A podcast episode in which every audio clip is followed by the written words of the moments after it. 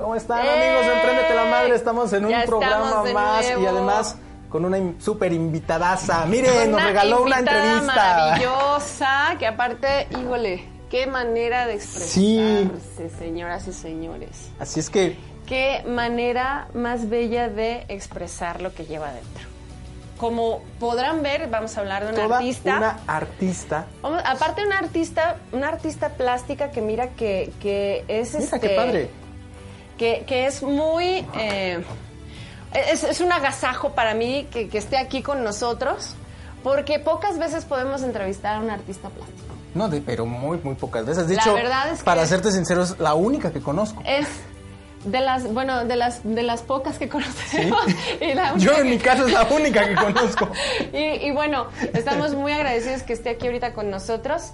Celeste Bejarano va a platicarnos de su obra, va a platicarnos De sus también exposiciones. de sus exposiciones y deja tú lo más importante. Aquí en México todo artista tiene que ser aparte empresario de sí mismo, de Claro su propio que sí. arte. Entonces también ella nos va a hablar desde esa otra área, desde esa parte que a veces es la más difícil, que es ser artista y aparte ser emprendedor o Ser tu ser propio jefe. tu propio, tu Sí. propia agencia Salir- de publicidad, ser tu propio agente, tu propio manager, ¿sabes? O Sí, sea, salir por tus todo. propios este por tus propios medios, salir Así adelante es. por tus propios medios. Esa es la parte más difícil y creo que ese es lo más admirable Exactamente. de un emprendedor.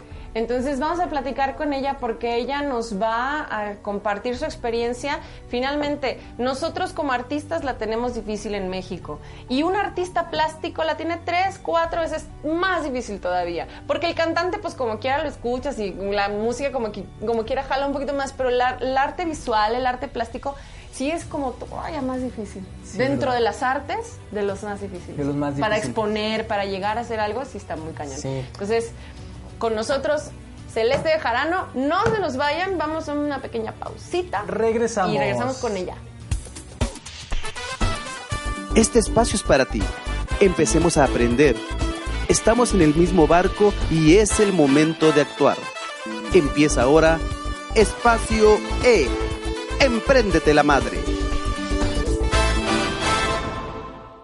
¿Cómo están? Y aquí estamos de estamos, regreso. con Celeste, Celeste Bejarano. Hola, Celeste. buenas noches, Daniel. Buenas noches. Muchas gracias por invitarme. Estoy muy feliz de estar aquí con ustedes. No, al contrario, gracias por esta entrevista. Nos costó un poquito de trabajo, ¿te acuerdas que desde el año sí. pasado estábamos con que la entrevista, la Un entrevista? poquito, sí, es que el año pasado fue un caos. Estuve en Estados Unidos haciendo una exposición Mujer Celeste. Y bueno, pues entre la producción, los trámites, todo fue muy rápido y la verdad es que los tiempos no se acomodaban. Pero aquí estamos. Aquí estamos, Lo afortunadamente. y Muy logramos. contenta, sí. no, y aparte qué bonito nombre, o sea, tu nombre ya casi casi perfila tu, tu profesión y tu vocación celeste. Es verdad, parece que lo planearon. Sí. ya tengo a quien culpar. que- sí, sí, sí, pareciera que desde antes ya tus papás dijeron, ok, estaba para Seguro, allá". seguro. Comentabas algo- hace rato que, que te decían que por qué no eras abogada, ¿no? Pero ya desde el nombre... No, no Como encaja. abogada no- no porque me llamo. Celeste. Solo por eso. Oye, Celeste, ya que estamos hablando de eso, y básicamente lo que queremos pues es mostrar la, la parte inspiradora de todo tu proceso. ¿Cómo fue que te, te perfilaste para hacer algo que, bueno, es bellísimo, pero es un, como lo comentaba al principio, es una de las artes más difíciles de posicionar, de, de manejar, de y simplemente de tener educación, una educación así buena, por decirlo así. O sea, creo que hay pocos maestros plásticos que realmente te pueden apoyar e impulsar, ¿no? Entonces, Es ¿cómo fue? difícil. ¿Cómo es fue? difícil la educación. Bueno, en mi trayectoria, yo afortunadamente desde niña ya traía el don, digamos, el- la curiosidad puesta, ¿no? Y siempre me gustó trabajar las artes y siempre estaba en un cursito de algo creativo. Ya después, bueno, llegó el momento de elegir una carrera. Por supuesto llegaron muchos miedos. Era lo que te decía de la abogada, ¿no?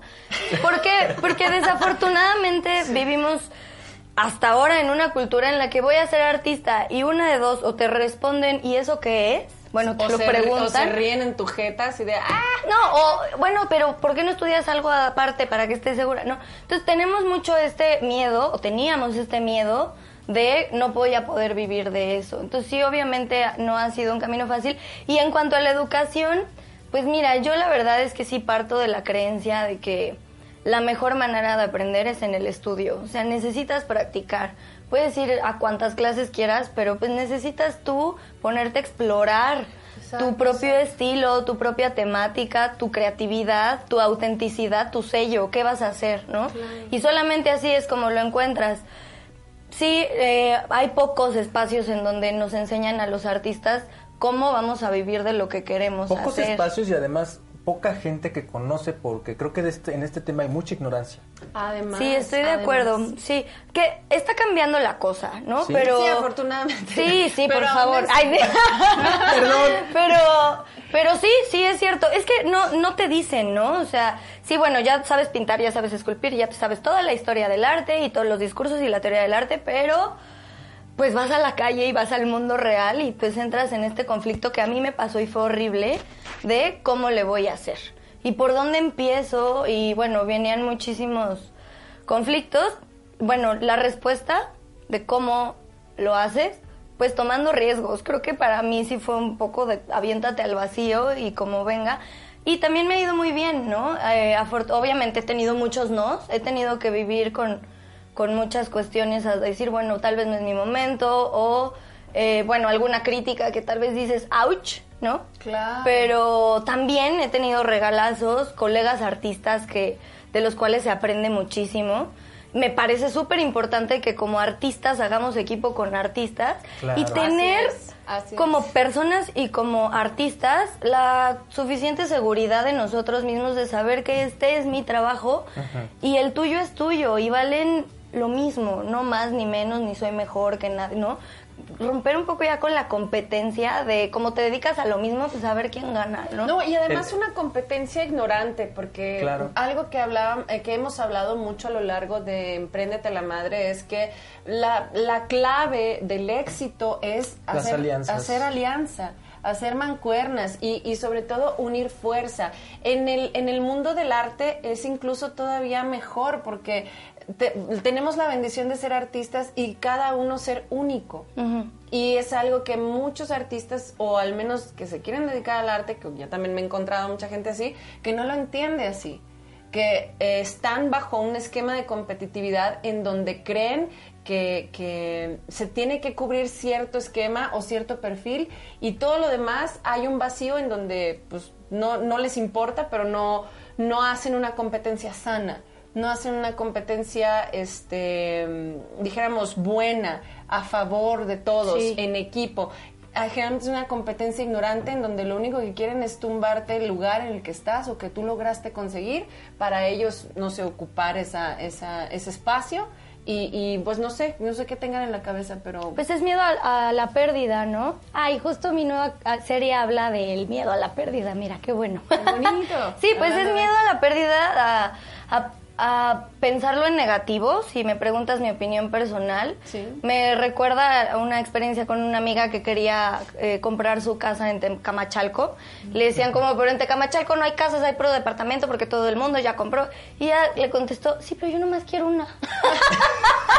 y pues, sí, perfecto, pues es que sí, o Los sea, así funciona, ¿no? O sea, Sí, es un poco ya. como este rollo, de, sí, yo nada más, o sea, voy a hacer eso, ¿no? No, no pasa nada. Es un poco lo mismo de este lado.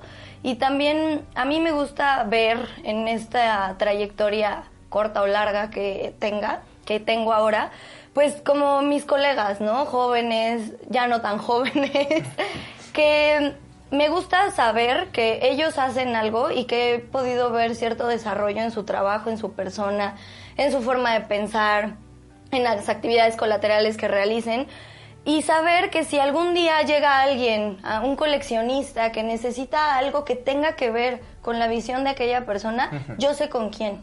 Y estoy segura de que si yo comunico esa información, se regresa, ¿no? O sea, Claro. así también funciona. Y hay también muchísimos artistas, galeristas, curadores, asesores con una mentalidad positiva. Eso también lo he podido ver. O sea, de repente sí en coloquios es como los galeristas, pero también hay excepciones en todo, absolutamente todo, afortunadamente. Este, hay, hay muchísimas posibilidades y que siento que es lo que tal vez no funciona cuando separamos, o más bien cuando no sabemos, que era lo que hablábamos de la educación, pues cómo funciona un autoempleado, ¿no? Un- Sí. Una persona que elige ser un artista plástico está eligiendo crear su propia empresa. Esa empresa va a tener a su vez mini empresas. Y en cada una, ese artista va a desarrollar un cargo.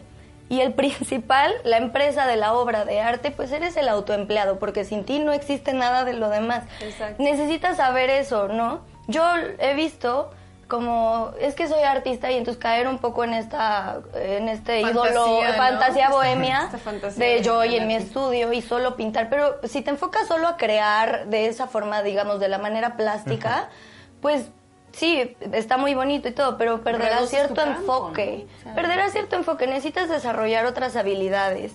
Una habilidad que yo he tenido que desarrollar muchísimo es por ejemplo el hablar en público la autoconfianza. El a mí me acuerdo que a mis 20 años me daba un pavor llamar a, ¿no? ¿A dónde voy a ir? No, o sea, necesitas desarrollar esas cosas para que pues llegue, porque bueno, no te va a llover, necesitas trabajar por ello. Así es como funciona un autoempleado. ¿Y, y quién lo diría? Eh, bueno, las veces que te he visto tan tan suelta, este, tan... Sí, pues, ¿Quién diría ahorita. que a los 20 años te daría miedo hablar, hacer una llamada o Sí, cosas sí, así? sí. O sea, Pues ya pero son parte de las cosas que uno tiene que desarrollar. Sí, pues al, ya al final te gusta, ¿no? Le agarras el, Le Le agarras, agarras el el gusto, gusto. sí, y ya después sí. no quieres dejar el teléfono. Sí. ah, pues yo le llamo, no te Sí. Sí, funciona así y es, bueno, a mí también que me encanta el desarrollo personal, a mí el arte no solamente me, me contribuye económicamente, sino también de una manera espiritual, en la que he tenido que crecer pf, a pasos agigantados y rápido, porque te gana, ¿no? Eh, tienes un sueño y, y hay que trabajar por él y, y bueno, no solamente es la etapa de la inspiración, sino la etapa también del, del trabajo, no solamente producción artística y trámite, sino también un trabajo personal. Y creo que también eso desarrolló mi estilo como artista, como porque mi estilo habla de eso, de la transformación humana todo el tiempo. Cada proceso de vida que llevo lo plasmo de alguna manera, como la colección que les platicaba hace un momento. Esa colección se llama Duelo y la basé inspirada en un proceso de pérdida. Es un, una reflexión acerca de cómo nos sentimos cuando tenemos miedo a perder algo y cuando ya lo perdemos, cómo reaccionamos a él. ¿A qué etapas entramos? Hubo que estudiar muchísimas cosas de la tanatología, hubo que estudiar muchísimas cosas de la cábala, de la reencarnación. Me encantó el tema y bueno, no he parado de estudiar y estudiar y estudiar, estudiar y, y aprender. Y, y esta colección surge a partir de que yo pierdo uno de los seres que más he amado en la vida, que fue mi abuela materna. Y que, eh, bueno, eh, fue como un año de pura pérdida, ¿no?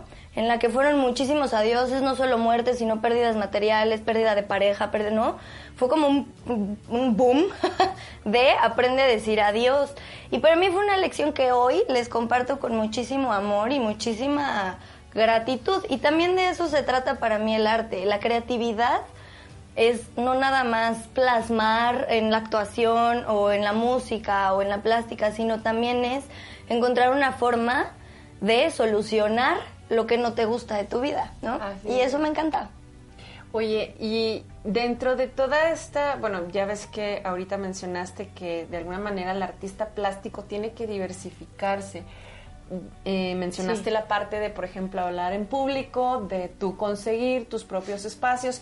¿Qué otra diversificación tuviste que hacer dentro de tu, pues dentro de tu trabajo como artista plástico? También creo que es súper importante saber confiar y delegar en las personas que llegan a tu vida. Y Porque de lo más difícil. Delegar Uy, es de lo sí, más porque difícil. además los artistas solemos ser bien controladores. Todo quieres no que se sueltan. quede, que Sí, quede sí, como, sí. como, como, como tú lo haces. Eso ya se me quitó, fíjate. ¿Sí? Sí. ¿Y cómo lo hiciste? Pues confiando. Es que- el tip porque yo igual en la escena Se trata de confiar, o sea, es, es algo que también aprendí y, y saber que siempre hay alguien que tiene más experiencia, más conocimiento, es diferente, lo que sea, pero tiene algo que aportarte. Y es muy bonito como saber reconocer eso de otro artista, de un curador, del asesor, de la persona que se te ofrece a llevar tus redes sociales, de la persona que te apoya en merchandising, ¿no? O sea, saber también que en, en medida de tus posibilidades poder crear un equipo de trabajo. También creo que eso es súper importante y es un mito para mí este rollo de que el artista tiene que ser su... ¿No? Pues no, o sea, no. no creo que, que funcione o que tenga que funcionar así, no es que no podamos, pero pues tampoco se trata de que la suframos y si tienes la posibilidad de crear alianzas, alianzas con, con, Claro. con personas que puedan contribuir algo y tú les puedas contribuir algo también a ellas, pues qué mejor, ¿no? Y aprender a confiar en el trabajo del otro y a delegar, que como ellos lo hacen, lo hacen bien. Exacto. Y así está bien hecho. Que es su especialidad finalmente, ¿no? Sí, sí, sí, sí. Y pues obvio, eres el gerente de tu empresa. Eres, ¿no? El dueño. Obvio, necesitas estar enfocado, necesitas estar presente, pero no ser un controlador enfermo de que todo... O sea, es, es- sí, es que es importante. Te- Tengo un ¿Ya amigo vieron? que tiene un laboratorio y, y Julio, saludos. Ya te estoy quemando.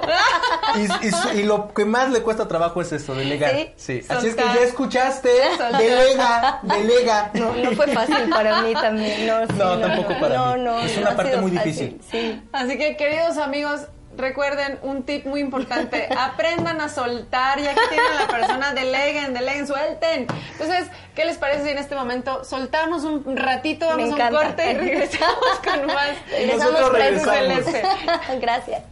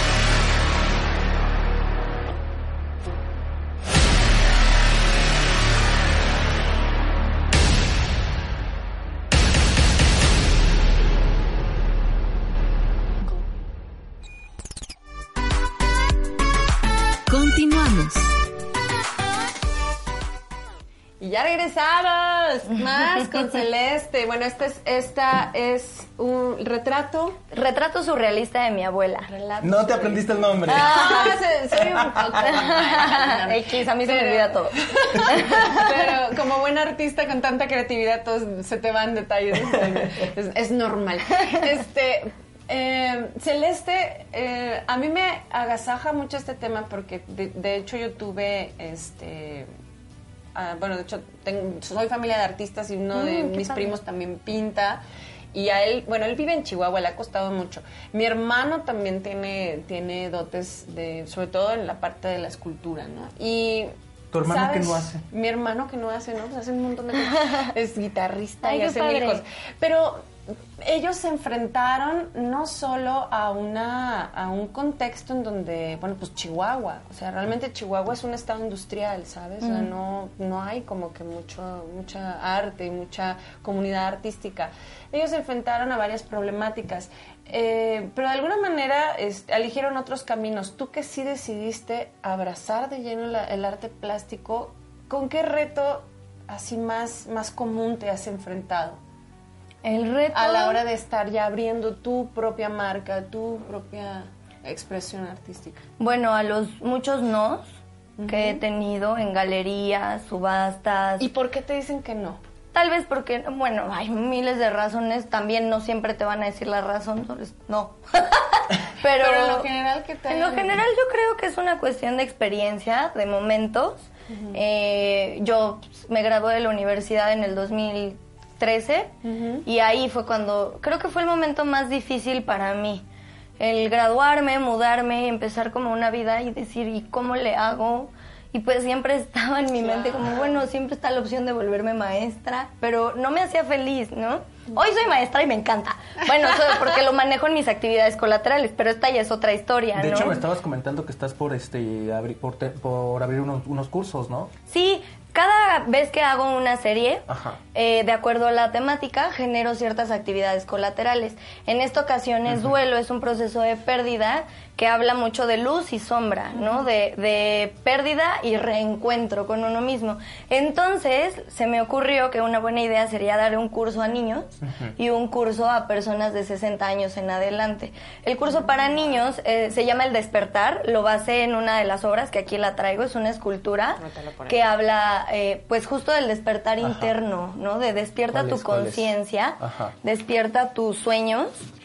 Y eh, pues me interesa trabajar con los niños, mira, es esta, porque los niños son un- un- unos mensajeros de luz, unos mensajeros de autenticidad pura y creo que, que trabajar su creatividad es muy importante porque ellos hablan del futuro, ¿no? O sea, como nosotros los eduquemos o los formemos hoy será lo que serán mañana y eso creo que es muy importante si queremos que las cosas cambien hoy o lo que no nos guste que hoy vivamos, pues las cosas cambiarán así. Y también la parte del reencuentro, me he topado con adultos que perdieron a su niño interior. Uy, y eso- eso, pues, uy. digo, creo que a todos también nos pasa, es también muy humano, pero es muy a mí me interesa, me interesa como fomentar eso.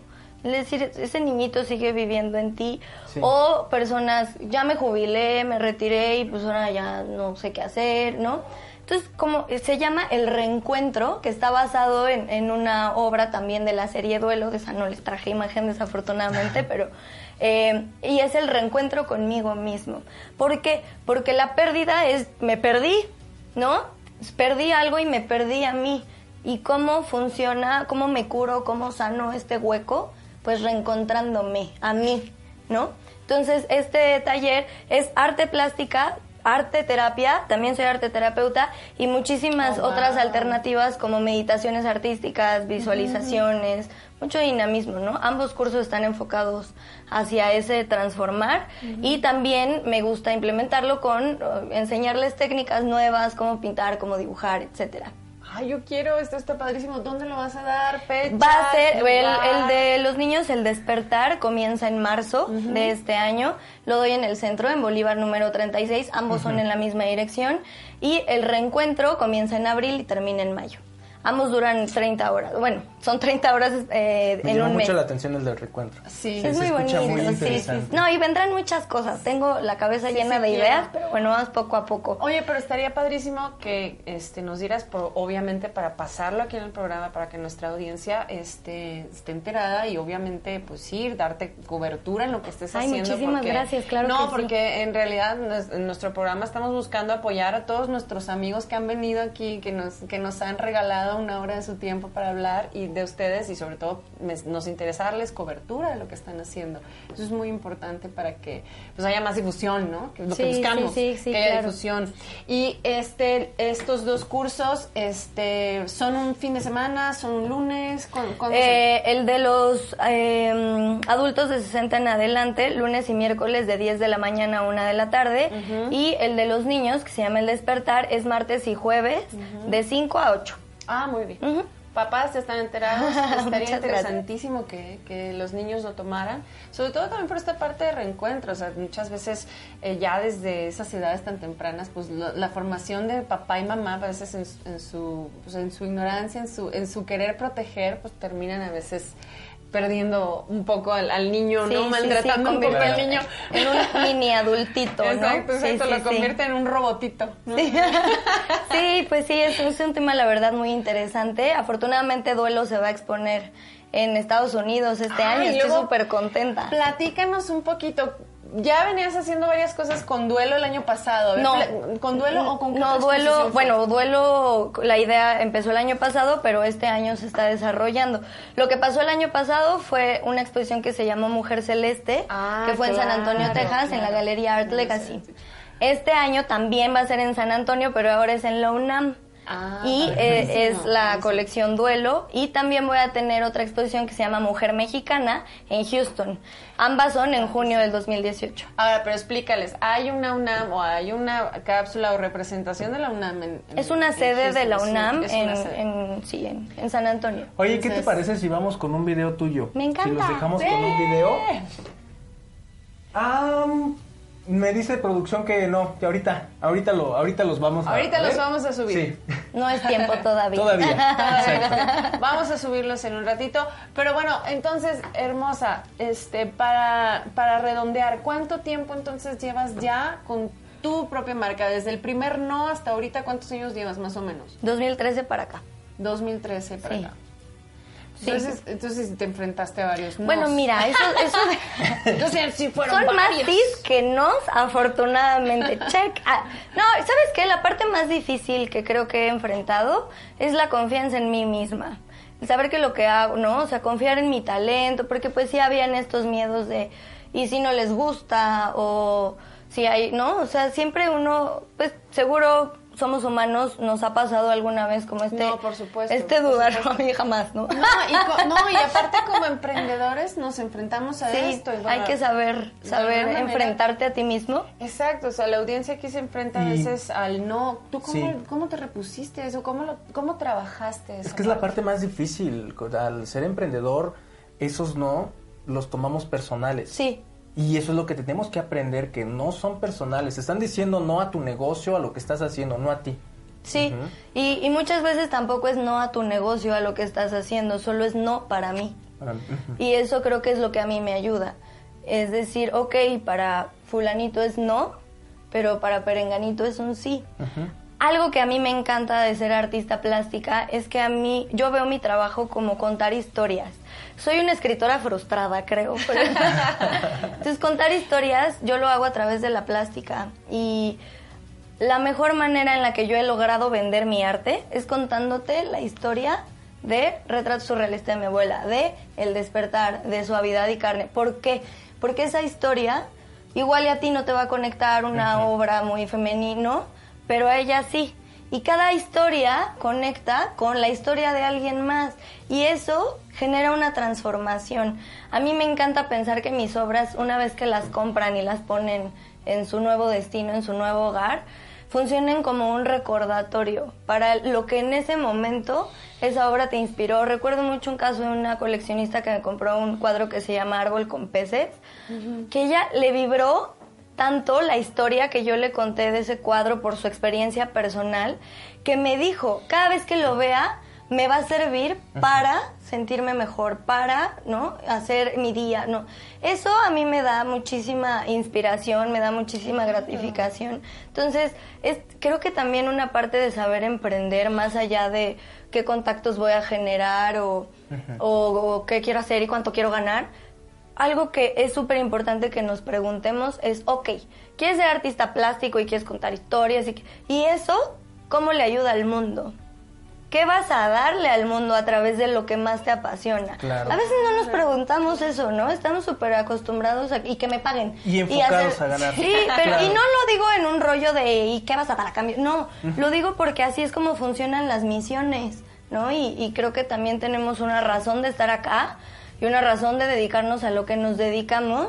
Y es importante también que sepas, porque si tú quieres nada más llegar y vender porque aquí mis chicharrones truenan, pues sí, seguro pues, habrá alguien que te compre, pero eso no es el éxito verdadero. A mí mi opinión personal es que el éxito es cuando logras conectar con alguien y entonces a partir de esa conexión llega el flujo ¿no? de la abundancia. Claro que sí. Así es, así es. Totalmente de acuerdo. Y fíjate que algo muy bonito, y yo creo que ustedes lo pudieron ver desde que la, la mujer entró aquí a- al, al lugar, eh, tiene una energía positiva muy, muy bonita. No hay como una sonrisa para abrir puertas, de verdad. Y creo que ella es la, muy eh, creo que ella, ella es de, de nuestras pocas invitadas que trae así la sonrisa y que trae así la energía positiva a tope. Y eso es algo que al final te termina abriendo puertas. Entonces vean, vean este ejemplo, Eso es muy por favor. cierto, sí. La actitud, la actitud lo hace todo, la Vean verdad. Este ejemplo, por favor. Gracias. No, en serio, no, que entraste así con una sonrisa y sonriendo, eso, eso abre puertas. Indiscutiblemente. Indiscutiblemente. Y bueno, ¿qué les parece si los dejamos con una cápsula de Catalina Davis y nosotros regresamos?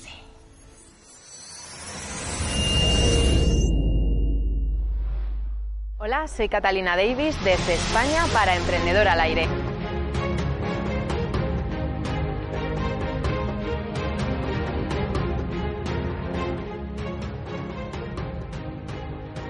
Gracias, gracias, gracias de todo corazón por estar viendo este espacio. Para mí es todo un placer estar contigo desde Valencia en este día soleado y hoy vamos a hablar de algo súper interesante que tiene que ver con la creación de realidad. En otros episodios hemos visto eh, cómo el juego de la vida influía, cómo nuestra manera de hablar influía, pero ahora vamos a ver cómo nuestra vida está determinada en cuatro cuadrantes, en cuatro posiciones, en cuatro posibilidades en las cuales tú puedes estar creando tu realidad o puedes no estarla creando. Normalmente todos estamos regidos por un solo cuadrante. Llevo un tiempo estudiando con José Luis Parisé algunas cosas sobre la creación de realidad y esta es una de las que más me ha llamado la atención porque ciertamente nosotros siempre ante la creación de realidad estamos en cuatro posturas. Eh, imagínate un diagrama cartesiano como los que veíamos en el colegio, esas que hacían como una especie de X. Bien, en el primer cuadrante tenemos el cuadrante de lo posible. Son todas aquellas personas que de verdad quieren algo y lo consiguen. Entonces, eh, quieren algo, van a por ello y lo hacen realidad. Imagínate que tú quieres montar una tienda de algo, bien, de ropa. Vale, pues eh, tú si estás en el primer cuadrante, en el cuadrante de lo posible, coges y montas tu tienda de ropa. Estás haciendo posible esa realidad. Hasta ahí sería perfecto poder eh, estar siempre en el primer cuadrante. Pero ¿qué es lo que sucede? Hay una falla para las personas que están en el primer cuadrante que hacen que muchas veces tú llegues a montar tu negocio, tú llegues a montar tu tienda de ropa, pero suceda algo en el cual todo se quede paralizado y las cosas dejen de ir bien. Imagínate en una relación de pareja. Hace mucho tiempo que estás intentando encontrar pareja y ¡pum! encuentras, lo haces posible.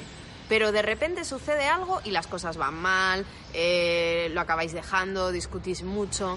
Estás en el cuadrante de lo posible, haces las cosas posibles. Realmente tú sí eh, eres capaz de crear esa realidad, pero siempre hay algo que te lo boicotea. Por un lado está súper bien estar en el primer cuadrante porque haces posibles las cosas, pero tu falla es que siempre se corta. ¿Qué es lo que está pasando ahí?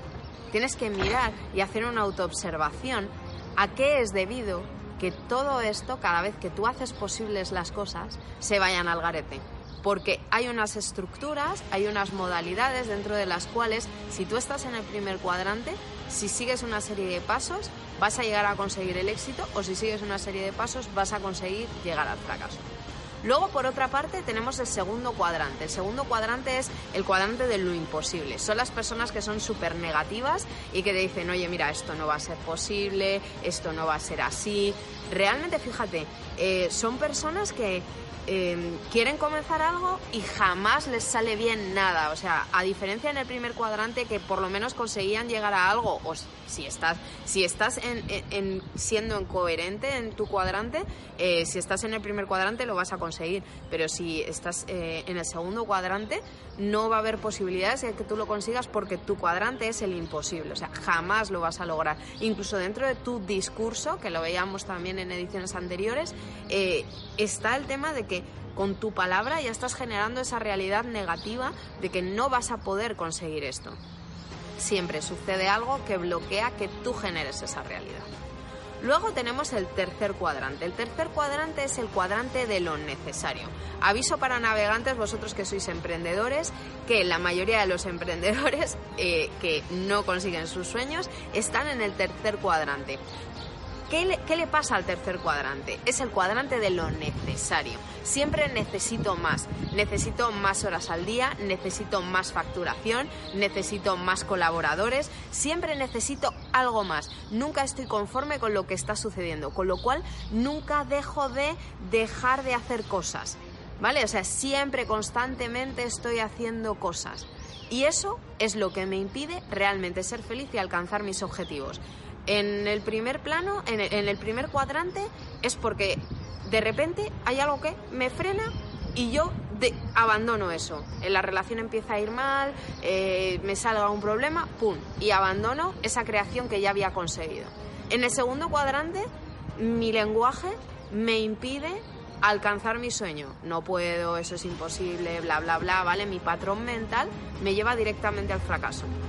En el tercer cuadrante, mi necesidad de tener algo que yo pienso que no tengo, aunque seguramente realmente sí lo tengas, te va a llevar directamente al fracaso porque es, es, es tu manera de ser, o sea, tú siempre vas a necesitar. Sí, y cuando nosotros actuamos desde la carencia, siempre vamos a tener carencia porque es lo que estamos atrayendo a nosotros mismos, es lo que estamos atrayendo y, es lo que estamos vibrando en el universo. Lo similar atrae lo similar. Entonces, si tú estás en necesidad, siempre vas a necesitar tener algo. Si este es tu cuadrante, eh, amigo mío, te recomiendo que lo mejor es que hagas un stop y empieces a poner en orden realmente tu vida, que tengas un horario, que veas que realmente tienes esas cosas que crees necesitar o que realmente no necesitas tanto eso que, que te ronda en la cabeza y comienza desde ya a ser feliz.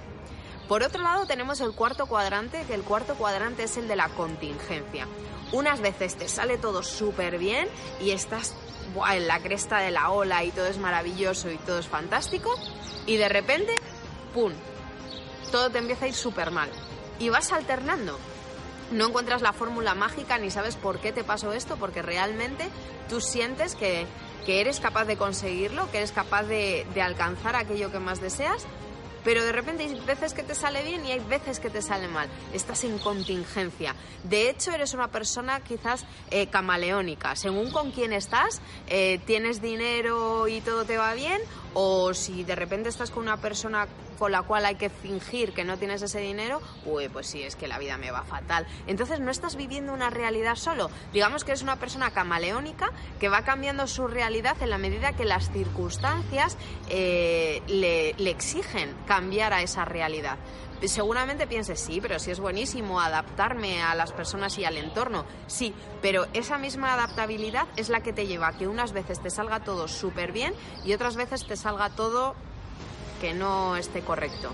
Así que nada, desde aquí te dejo con este súper bombazo para que le eches un vistazo, asimiles en qué cuadrante estás y empieces desde ya a vivir tu propia vida.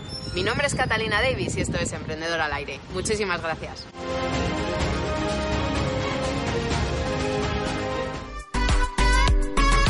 Continuamos. Y seguimos, seguimos aquí. Ay, que se nos mueven aquí las cosas, hombre. Hay fantasmas. Hay fantasmas. Es el aire. Es que cuando cerraron la puerta, ¡pum! Eh, Pero bueno, ya estamos de regreso y súper interesante todo esto que haces. Muchas La verdad gracias. es que es para nosotros un honor, lo reitero, que estés aquí. ¿eh? Muchas gracias, de verdad, no, gracias el honor es mío. Eh, en lo personal no conozco mucho de, de lo que es artes plásticas, incluso no conozco tanta gente como lo mencionabas un rato, ¿no? Tú mencionabas que sí conoces a, Sí, a pues personas. Familia. algunos Algunos familiares. familiares y amigos, sí. Yo no, mi mundo sí está totalmente cerrado a esta parte parte artística, entonces sí Pues ya es hora, algo entonces. nuevo. sí, Sí sí, por eso te preguntaba incluso del taller, porque la verdad es que sí me encantaría tomar ese, Siempre, ese taller y siempre hay aprender. una posibilidad. Sí, sí, y hablo... Vamos hago- los dos. Sí, Vamos los dos, hay sí, muchas vamos. opciones también. Yo les estaré informando de todo el, el resto de las actividades colaterales. Va a haber un taller para mujeres en agosto, un taller para la creatividad también. Este sí es general, de adolescentes para arriba, que se llama Ponlo en Imágenes. Y es este estimular, ¿no? Tengo una idea, cómo la llevo a cabo, cómo encuentro ese camino y cómo la vuelvo algo original y no caer en lo obvio. Como a mí me encanta el surrealismo, me encanta el lenguaje onírico y me encanta que mis obras tengan esta nueva realidad, ¿no? Como una realidad alterna a lo que estamos acostumbrados, sin perder de vista también a veces lo figurativo, etcétera, ¿no? Pero eh, me gusta como tener, poder servir de un canal para las personas que tal vez tengan una idea, pero estén medio perdidas, pues encontrar un camino, ¿no? Para que tú encuentres también tu propio estilo. No, y es que aparte, deja que te diga que es, bueno, a mí se me figura, ¿no? Que llevar toda tu expresividad a, plasmarlo en- en- en imágenes es Bueno, para mí es como algo muy complejo, yo creo que para ti es algo muy fácil, pero al final sí tiene una conexión, sí tiene una conexión todo tu mundo emotivo al plasmarlo en papel y creo que ese proceso ha de ser bastante interesante, ¿no? Ay, es, un- es lo mejor. Ese, ese proceso, ese ir parte. paso a paso, exacto, es- es- ha de ser muy interesante. Y platícanos, ahí nomás me encantaría que me platicaras un poquito cómo, cómo lo llevas a cabo. Tú que para ti que es tu mundo que es tan fácil, explícanos un poquito de... Así que es tan fácil. Sí, Ay, de no. hecho, ¿cuánto te tardas en...? Sí, ¿cómo, cómo Dependiendo, pues depende mucho de la obra, del momento de mi vida, de qué otras cosas esté haciendo, de cómo estoy, ¿no? A veces ni ganas tiene uno de pintar, ¿no? Pero bueno, depende de muchas cosas. En un cuadro más o menos como este, que es suavidad y carne, es un cuadro de 120 por 150, grande. Me tardé aproximadamente 70 horas. Wow. Un cuadro Wow. como este, Wow. me tardé también más o menos lo mismo porque este cuenta con eh, intervenciones de técnica mixta, esta parte es escultura, esto es Oh. lo hice con hilo real, lo demás es en cáustica con óleo. Me llevé también algunas 60 horas más o menos. Y es que para darle las texturas, Ay, el sí. volumen, la Sí. profundidad, o sea, no es así como que, ah, Me encanta, me encanta, la verdad, no. Nunca pude como decir yo soy escultora o yo soy pintora porque siempre me encantaron ambas y todavía sigo como de repente experimentando en una que otra y por eso es yo voy a simplemente juntarlo todo y me defino como que mi pasión son las técnicas mixtas. Me preguntabas del proceso. Yo tengo una idea y que surge de una experiencia, como les contaba ahora de duelo, ¿no? Esta obra, por ejemplo, que se llama Elección, eh, es una obra que va a ser después de un sueño. Me encanta la interpretación de los sueños. Entonces lo hice, eh, tuve un sueño en el que me subía a una motocicleta y ya luego como indagando en mi persona en ese momento de mi vida fue justo cuando me estaba por graduar de la universidad y Ah, tenía como wow. este, tengo miedo de hacer todo lo que quiero hacer. Y ese cuadro representa para mí esa elección de hoy elijo tomar valor para ir y hacer lo que quiero hacer porque mis sueños están para allá, ¿no? Surge de experiencias, cada una de mis obras sale de una experiencia de vida y a partir de una emoción es que, que creo una imagen. A veces la imagen llega y ya. Vuelo salió mucho así, desde el sentir, porque un proceso de pérdida es una de las de los procesos más profundos y difíciles que un ser humano puede vivir y contactas con emociones súper profundas en las que pues nomás flojito y cooperando, ¿no? Entonces, a mí, a mí sí me pasó en la mayoría de las obras que era tanta la emoción que la imagen simplemente fluyó. Llegó Y yo la dibujé y se convierte en un cuadro, se convierte en una escultura. Otras veces sí estoy más en la cabeza, quiero hablar de esto, estoy enojada por esto, quiero defender cierto, eh, cierta reflexión, quiero hablar de la mujer, me pasó esto, quiero hablar del hombre, ¿no? O sea, cuando ando más en este mood, sí es de que me siento y digo, a ver, ¿qué quiero decir? Listita de qué ideas tengo y de ahí qué elemento visual me llega a mí a partir de esta palabra y luego ya solito sale la composición. Lo que más me encanta y que me ha pasado muchas veces es que yo tengo mi boceto perfecto aquí y a la hora de crear el cuadro sale haciendo otra cosa y el boceto ya nomás lo tiras a la basura porque ni pasó, ¿no? Eso también, ¿no? Es súper importante ser por sí flexible. mismo, ¿no? Sí, Sí, como que él quiso otra Sí. cosa, ¿no? A mí me encanta pensar que son como como energías externas, o sea, yo te creo, pero también tú me dices cuándo parar, porque si no ya no sé, ¿no? Es lo siento como algo dividido, es como una comunicación artista-obra y que, que es muy muy bonito también poder ser flexible en ese sentido de, ok, aquí no está fluyendo esta idea, ¿no? Entonces, ¿qué idea sí fluye? Y ya, simplemente experimentas y pues sí, igual y no se parece al boceto a la idea, pero comunica el mensaje y eso es lo que importa. Así es. ¿Y no te ha pasado que cuando terminas es así de, no, esto no lo voy a mostrar, esto no lo voy a sacar, no me gustó? No, no creo que nunca ¿No? me ha pasado. Si, si llegas, Ay, llegas a ese momento en el cual eh, ¿Te satisface tu... Pues mira, Lo- lo que estás me han haciendo, pasado dos que- cosas. Una que me atoro mucho en el proceso y es así de ya. y, Sí, encier- y cierro el estudio dos semanas y me desconecto y hoy no soy nadie artista, nada. Y me desconecto total y ya es, es como cosa de regresar. Sí me ha pasado este rollo de no estoy fluyendo, no puedo pintar, no puedo, o sea, no está sucediendo. Y la... Co- la Como todo proceso creativo, ¿no? Sí, sí, sí. Y, y obviamente, bueno, sí es como es- estoy segura, no estoy segura. Sí creo que es una parte que, que he podido trabajar en este rollo de la flexibilidad y como el caer en la perfección y el control, ¿no? Que es un riesgo que se corre, pero Exacto. algo que, que afortunadamente ya últimamente de un año para acá ya no me pasa, pero sí llegaba con el rollo de, es que tiene un puntito negro en la, ¿no? Y es como, ya, o sea, y ahorita no. O sea, ahorita ya inclusive cuando se me dispara la pintura o así, pues hasta te diviertes con eso, puedes crear. Hace poco me pasó y estoy súper emocionada porque en esta, esta obra se llama No va a volver y es una obra que habla de del niño interno cuando acepta la pérdida, que te dice, o sea, como que cuando acepta que de verdad eso que perdió esa persona, o sea, algo, no va a volver, ¿no? Cuando acepta esta, esta parte definitiva de la vida. Eh, y entonces yo creé una idea súper buena y así. Hoy mi cuadro no se parece nada al boceto, como les comentaba. es hermoso de todas formas. Y estaba con un amigo hace poco pintando ese cuadro. Y pues traía el pincel en la mano y me moví y le di un pincelazo así amarillo, ¿no? Ahí en medio. Parte amarillo. Y fue un rollo como de chin. Y nada, le puse el dedo y le fui haciendo así, así. El libro, eh, porque es, es la figura de un libro, quedó perfecto. ¿Serio? Que si lo planeo no me sale, ¿no? Se ve así como muy vintage. Oye, Entonces esas cosas también son muy. Agatha Ortiz dice, me encanta el de los niños, más información y contacto. Claro que sí. Eh, teléfono 5576113157.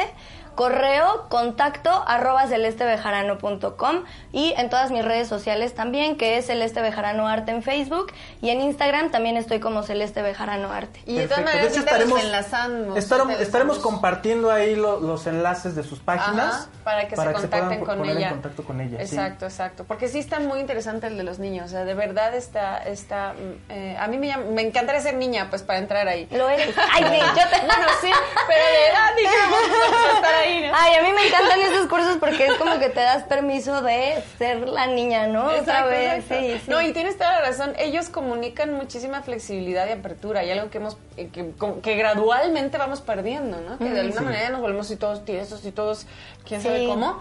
Entonces, fíjate que sí, impregnarse con los niños es bastante necesario a veces. Sí. Como para fluir, para buscar nuevas ideas, ver desde otro lado las cosas. Y fíjate que hablas de algo muy bonito porque, aunque no lo que, ah, bueno, a emprendedores, amigos míos, aunque ustedes no lo crean, el proceso del artista es muy parecido al proceso de un emprendedor a la hora de crear su, su proyecto, a la hora de lanzarlo. También estás con las dudas. Eh, por ejemplo, eh, a veces pasa que hay muchos emprendedores que no se animan a lanzar de todo su idea porque sienten que no es del todo perfecta. Como Celeste, así salió. A lo mejor el boceto era una cosa, pero ya a la hora de la praxis era otra. Sí. ¡Vámonos! De hecho, esa era, No esa otra perfecto. pregunta que yo tenía. ¿Cuándo te das cuenta que, es el momento de, de que está listo? De, de- de cómo, cómo luchas con ese sentimiento de perfección, de no, es que ya le hace Pues falta ahorita ya Una raya más. ¿no? Ahorita te prometo, ya, no sé si es porque ando muy light o qué, ay, sí, pero no, ahorita lo sé.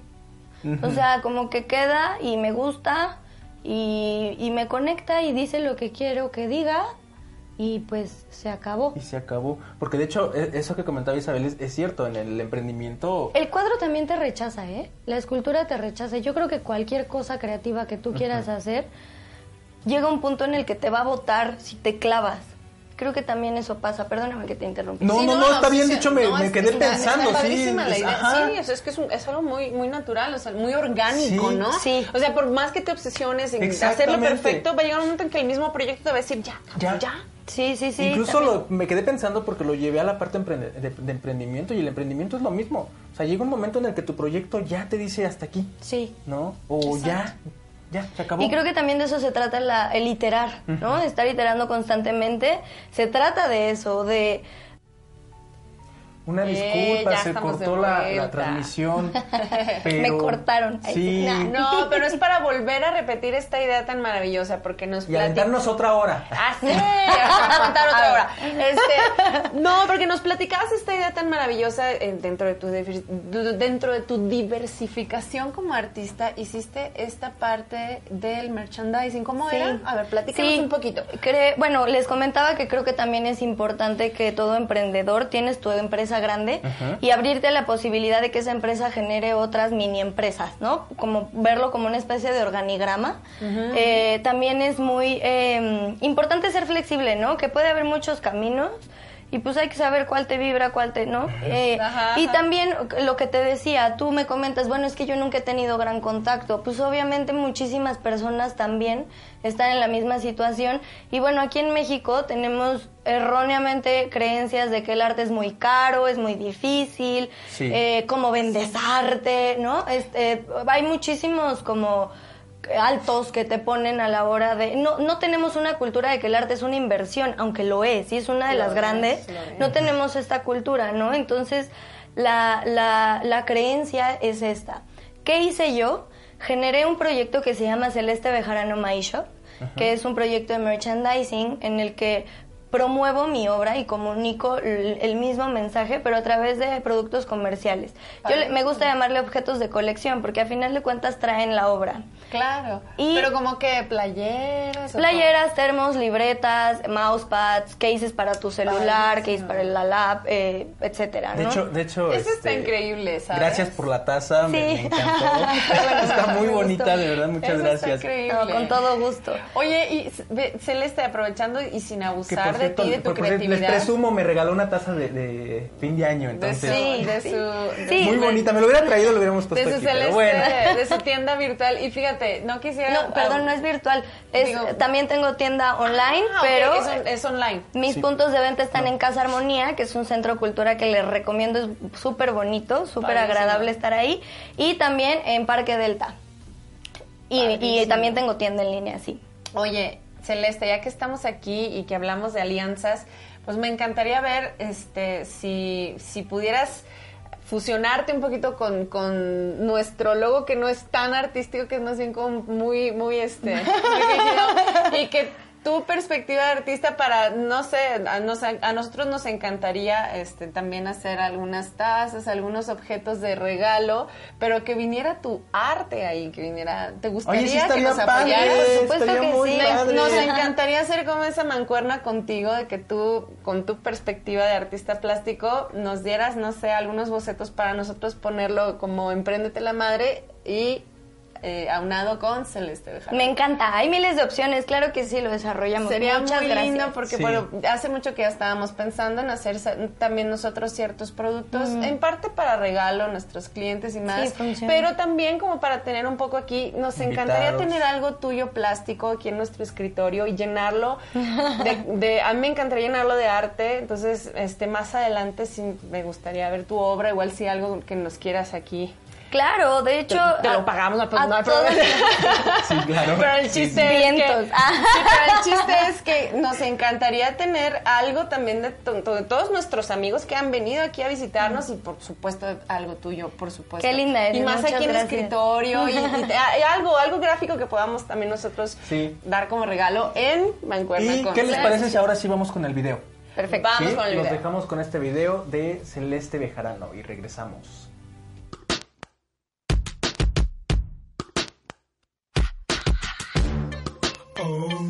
En el 2018 elegí crear una serie que se llama Duelo, la cual habla de los procesos de desapego y de la importancia que tiene el aprender a vivir con uno mismo. Esta colección la voy a exponer en la UNAM en San Antonio, Texas, en julio de este año. Y como siempre lo hago, a la par de mis colecciones, también genero algunas actividades colaterales que nutran el proyecto, que puedan conectar más allá de los ojos, de la parte visual con las personas. Y quise comenzar con los niños. Creo que los niños tienen algo que es maravilloso, que es autenticidad, ¿no? Cuando somos niños podemos ser creativos, podemos ser libres. Y creo que el arte es eso, creo que el arte es libertad pura. Por eso es que me parece muy importante trabajar con niños. Curso se llama El despertar y lo inspiré en una de las obras principales de la colección, que también se llama El despertar.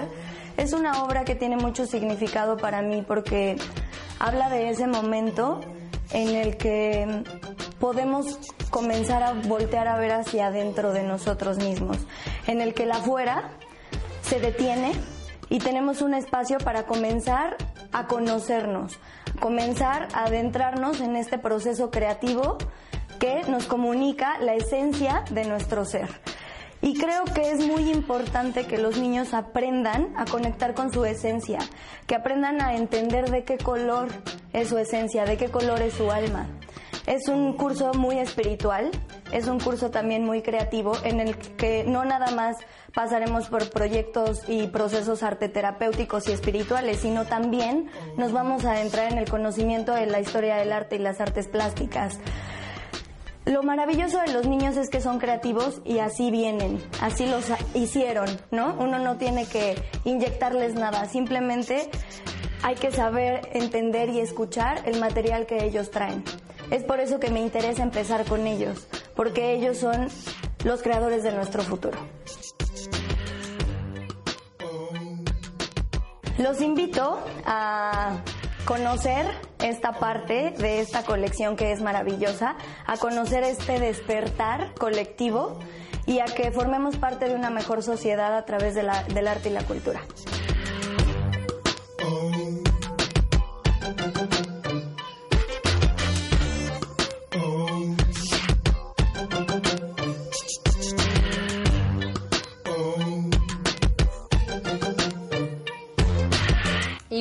Ya estamos aquí de vuelta. Eh, Celeste, entonces... ¿Qué tal el video? ¡Ay! Ay. El, el resumen, ¿no? el resumen de todo lo que venimos hablando un poquito. Exacto, así. exacto. Exacto. Y bueno, Celeste, nos decías que aparte eh, de, de estas tiendas, ¿cuál era la tienda que mencionabas que están tus objetos de colección? Se llama Celeste Bejarano My Shop. Ajá, Celeste Bejarano My Shop. Y está aparte en esta tienda de arte que nos decías. ¿Cómo era? No, este es un centro cultural. Perdón, ¿centro cultural? Que se llama Casa Armonía, en el Casa Armonía. clase- Ajá, es, es un centro que apoya mucho la música y el arte en general. Padrísimo. Y me dieron un espacio para poder vender ahí mis, mis objetos. Increíble. Entonces, ya saben, Casa... em, Casa Armonía. Casa Armonía. Y el centro comercial Par- Parque Delta. Y aparte de eso, tenía, tienes otra como, eh, bueno, es la misma plataforma, ¿no? En la que vendes tus, tu, ¿cómo vendes tus obras? ¿O Mi cómo te obra- acercas a, tu- a, a tus... Hay muchas maneras. eh, bueno, una es comunicándote directamente al estudio, que es el mismo teléfono de, de los cursos, de las actividades colaterales. En mi página de internet está toda mi obra y ahí también te puedes poner en contacto directo a través de un correo electrónico o vía telefónica.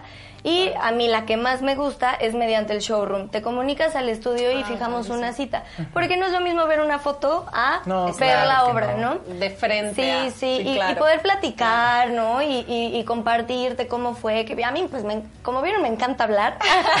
Entonces, pues, poder compartir este rollo de no te estás llevando un cuadro para tu casa, o sea, te estás llevando algo Una historia. muy importante, sí, y que y, y ver, ¿no? O sea, cómo fluye y así. El showroom está ubicado en Bolívar número 36, que es el mismo espacio donde hay mis actividades ¿no? colaterales, exactamente. Entonces sí, se fija con una, una cita y bueno, en todas mis redes sociales, sobre todo en Instagram, tengo eh, fotografiada toda mi obra, los procesos, ¿no? Y, y todo para que la gente pueda ver también cómo, cómo fluye, ¿no? Cómo es un inicio a un fin de este proyecto artístico. No, y es algo que, que, pues te acerca más, ¿no? A, a- a la gente en general y, y hay que tener mucho acercamiento porque, como dices tú, hay que abrir brecha más en la parte, la parte plástica que, que de alguna manera pues necesita como más impulso, ¿no? De- Dentro de las artes siento que... Yo creo que todas, ¿no? He visto, he visto de todo tipo de historias. También tengo eh, familiares artistas y mi hermana es músico, tengo una prima muy cercana que es actriz y cantante, en, fin, ¿no? Eh, y sí, he- sí veo como cada uno traemos nuestros issues, nuestras cosas a, a manejar, pero híjole, es que no es imposible. Ya, ¿no? Ya estuvo este rollo de que el arte es para para no Para vivir muy de ello. No es cierto. Y fíjate que ahorita las redes sociales están abri- abriendo estas nuevas plataformas y este acercamiento de, una manera más contundente, más cálida. Y por último, Celeste, quisiera preguntarte, ¿cuáles son tus ex- próximas exposiciones este año? Eh, nos comentas que es la exposición de... Duelo. Duelo. Se llama Duelo. Duelo. ¿cuándo, cuándo la expones y en dónde? Para ir a verte. La expongo en junio eh, de 2018 en la UNAM en San Antonio, Texas. Y también eh, se va a exponer, esa es otra exposición que se llama Mujer Mexicana. Es una exposición muy linda porque hablo de las mujeres mexicanas, pero es también una invitación, ¿no? A mí me gusta ver a la mujer y al hombre jugando en equipo, como esencias que somos. Y esta eh, exposición eh, la creé como una invitación a las mujeres mexicanas a comenzar a hacer nuestra parte, ¿no? No, no, con ningún otro objetivo más que soy mujer, me vibran cosas, creo que hay cosas que tal vez como mujeres no hemos estado haciendo muy bien, podemos mejorar muchas cosas todavía, cambiar la manera de pensar, entender que eh, la igualdad no es lo mismo que la equidad, Exacto. que no somos iguales Exacto. y sí podemos tener las mismas cosas, pero no somos las mismas cosas, ¿no? Exacto. Es, es más o menos esa reflexión en el punto. La que abordo en Mujer Mexicana y pues por supuesto yo amo a mi país, me encanta vivir donde vivo, me encanta que esta sea mi base, mi nidito, donde está la gente que amo, donde está todo lo que amo en la vida. Y, y bueno, por eso es que yo me enfoco en las mujeres mexicanas, que además tenemos una belleza que se nota por todos lados, estamos llenas de color, estamos llenas de feminidad, de bailes, de tradiciones. Esto, me, me nomás óyeme, ¿no? me gusta muchísimo, entonces es una invitación a las mujeres mexicanas a comenzar a cambiar el chip un poquito. Y también algo que a mí me importa mucho es trabajar eh, un poco también en el afuera. Yo creo que la que la mejor manera de entrar pues es desde afuera, ¿no? y esta, esta, os digo, Es una nueva manera de entrar. Es una fo- nueva forma. Suena estúpido, exacto. pero a lo que me refiero es que a veces nos cuesta mucho trabajo comenzar a transformarnos si nos vamos al nidito. ¿Qué tal si empezamos de poquito en poquito, de afuera hacia adentro? Y esto me refiero a que como mujer nos gusta consentirnos, recordar esta esencia femenina que somos, consentirme, atenderme, tratarme bien, eh, ¿no? Eh, se- ser esto, esto que soy. A eso es a lo que me refiero con recuerda ese, esa esencia que vive dentro de ti. Ah, qué lindo. Qué interesante. Y ya para finalizar, dos preguntitas así rápidas. Dime. La primera la hago yo, la segunda Is. Ok. La primera, para Celeste Bejarano, ¿qué es el éxito? El éxito es vivir pleno contigo mismo y saber que la abundancia es para todos. Mm, qué bonita definición. Bravo. Y la segunda es una Hola. pregunta que le hacemos también a casi a todos nuestros invitados y le toca a Is. Me toca la parte difícil. Es una pregunta difícil, compleja. Ay, sí. abstracta, profunda. Échamela. Piénsalo bien. en tu carrera y en general, pues como artista y como emprendedora, eh, ¿cuál es tu filosofía? Eh, ¿Puto el último o despacio que voy deprisa? Despacio que voy deprisa. Despacio Todo que el voy mundo deprisa. dice. bueno, sí hemos tenido dos emprendedores que dicen que puto el último, o sea que bien chingada, vámonos. Sí. No, no. Pero la no, mayoría de, de la, de la gente con experiencia La dice gente sabia despacio con que voy experiencia. deprisa. despacio que voy deprisa. Sí.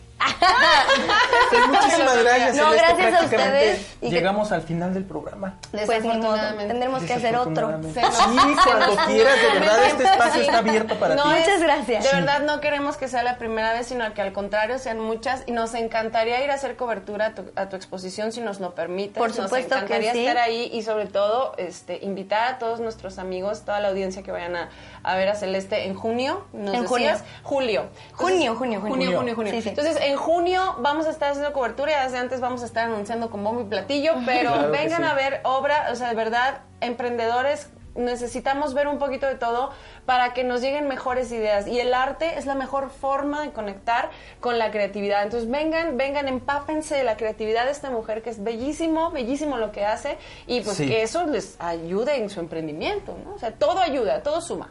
Y de verdad un honor tener a, a- a una emprendedora como tú aquí. Muchas nuestro gracias. programa, A, a una líder. Exacto, exacto. Qué lindo. Muchas gracias, Dani. Muchas gracias. Gracias. Celeste. Y gracias a todos los ojos y oídos que nos acompañaron hoy. Para mí es súper importante que acompañen mis proyectos y mi misión de vida. Gracias, gracias a todos. gracias. Gracias. Em, síganse emprendiendo la madre sí. y más, más desde este lado tan sensible y tan creativo. Y nos vemos en una próxima emisión el próximo miércoles. Somos Empréndete la madre. Estamos en movimiento. Estamos aprendiendo. Estamos emprendiendo, pero por hoy estamos finalizando el programa. Esperamos contar contigo en la próxima emisión. Espacio E. Empréndete la madre.